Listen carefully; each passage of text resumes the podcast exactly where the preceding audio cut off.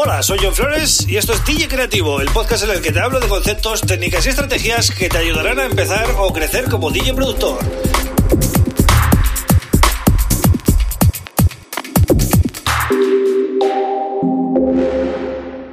Hola, bienvenida, bienvenida a DJ Creativo. Mi nombre es John Flores y este es el episodio número 167 del podcast.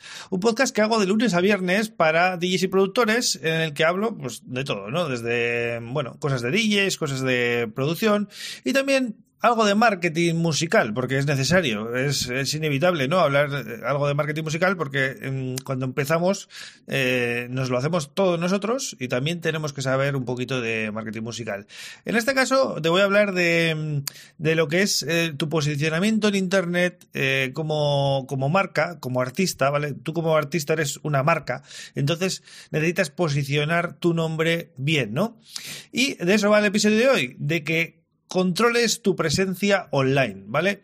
Y no es un tema trivial, al contrario, creo que es muy importante porque eh, hoy en día ya es una sociedad to totalmente online, ¿vale? Nuestro, nuestro futuro va a ser online, nuestro posicionamiento va a ser online como artistas y necesitamos controlar el medio, ¿Vale? Eh, entonces, eh, ahora vamos a hablar de todo eso, pero antes, como siempre, te recomiendo que te suscribas a este podcast en Spotify, en Apple Podcasts, en Google o en Evox, eh, si usas eh, podcatchers, ¿vale? Dentro de las plataformas de móvil, Android o iPhone, vas a tener esas opciones. Pero también tienes siempre la opción de YouTube, uses lo que uses, en cualquier dispositivo, pues me puedes seguir, ¿no? Buscas John Flores y pues enseguida vas a ver un canal que habla de cositas de estas de DJs y productores y entonces ahí te suscribes, ¿vale?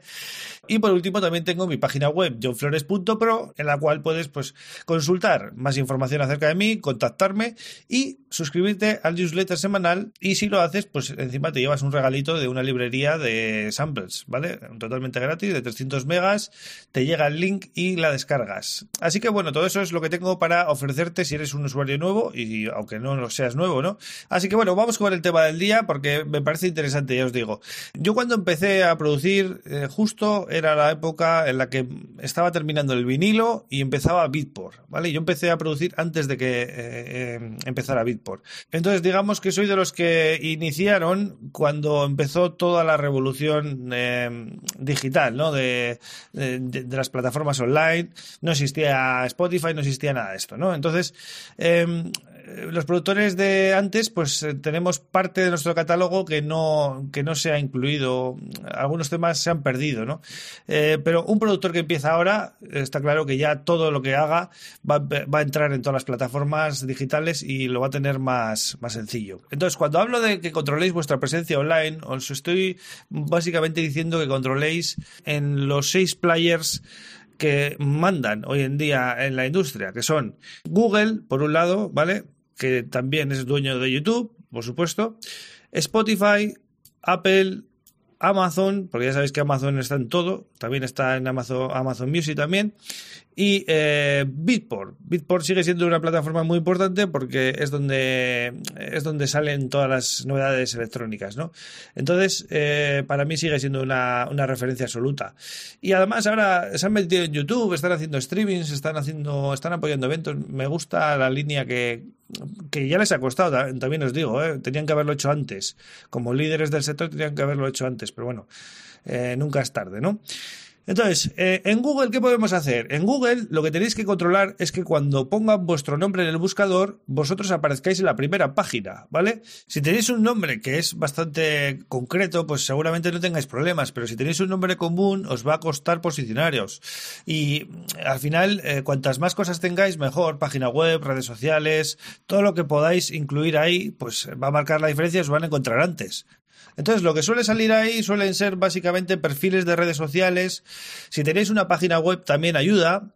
Si tenéis un podcast también ayuda porque Google pone los podcasts de Google, los, destaca ahí. En mi caso, yo es lo primero que sale si busco. Eh, y también, si tenéis ya música lanzada, os pone a mano derecha como una especie de, de tarjeta con temas que hayáis sacado y tal, ¿no? Y abajo justo tenéis una opción que pone registrarse como responsable de este panel de información. Entonces, si les mandáis un email, eh, Google les puede poner ya eh, una, una, ficha de artista, digamos, ¿no?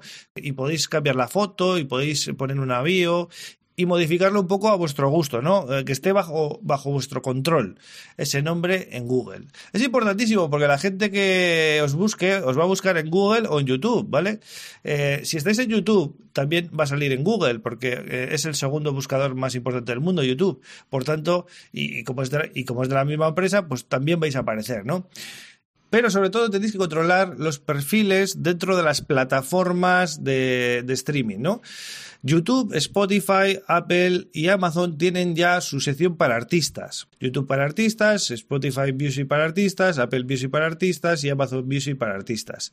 Para poder gestionar estos perfiles, te piden que tengas música, que tengas al menos dos o tres lanzamientos eh, gestionados por una distribuidora, es decir, que hayas editado algo eh, de una manera un poquito más profesional. No vale subir tú tu propia música y tal, ¿no? Hacen que puedas gestionar tu perfil dentro de la plataforma como si fuera una red social. Podéis customizar un poquito eh, vuestro perfil con una foto propia y sobre todo podéis acumular seguidores ¿no? en, ese, perfil. En el caso de YouTube incluso podéis responder mensajes que os dejen en, comentarios, podéis mm, mm, entrar a contestar desde ahí y en el caso de Spotify podréis poner un, widget, ¿no? Para avisar a la gente de cuándo vais a actuar en tal ciudad, ¿vale? Como una especie de avisador de próximas fechas, ¿no? Y, sobre todo agrupar toda la música que sale vuestra en ese perfil, ¿no? Y que no esté en perfiles separados. A mí me pasa eso, por eso os lo digo. Si buscáis John Flores en YouTube Music, salen cuatro perfiles, o en YouTube mismo. Eh, si buscáis en Spotify, creo que hay dos perfiles.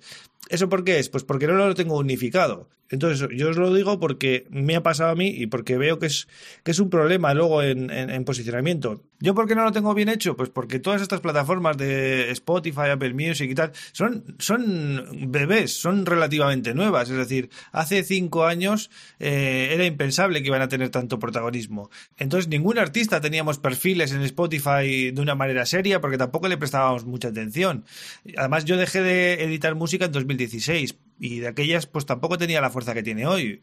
Pero hoy en día, en 2020, ya sí es necesario tener estos perfiles bien optimizados, ¿vale? Entonces no lo dejéis. Lo mejor es haceros una cuenta de artista y ahí vais a poder gestionar todo y además vais a tener unas estadísticas detalladas de todo lo que pasa en vuestro perfil, como si fuera pues un perfil de SoundCloud o algo así, ¿no?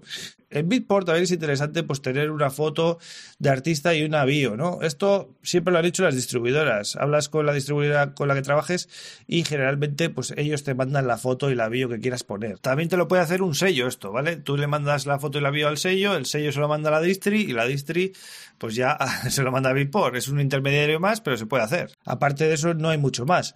Ya sabéis que luego con vuestra cuenta de usuario podéis hacer charts, que es interesante, ¿no? Para que, bueno, para, para usarlo de, de marketing en vuestras redes sociales. Entonces, una vez que controléis Google, YouTube, Spotify, Apple, Amazon y Bitport, también es importante que tengáis una página web con un nombre que elijáis que sea acorde a, la música que sacáis, lógicamente, y en las redes sociales intentar poner en todas el mismo nombre. Así que bueno, ya sabéis, si habéis editado música, echarle un vistazo a esto porque es importante, ¿vale?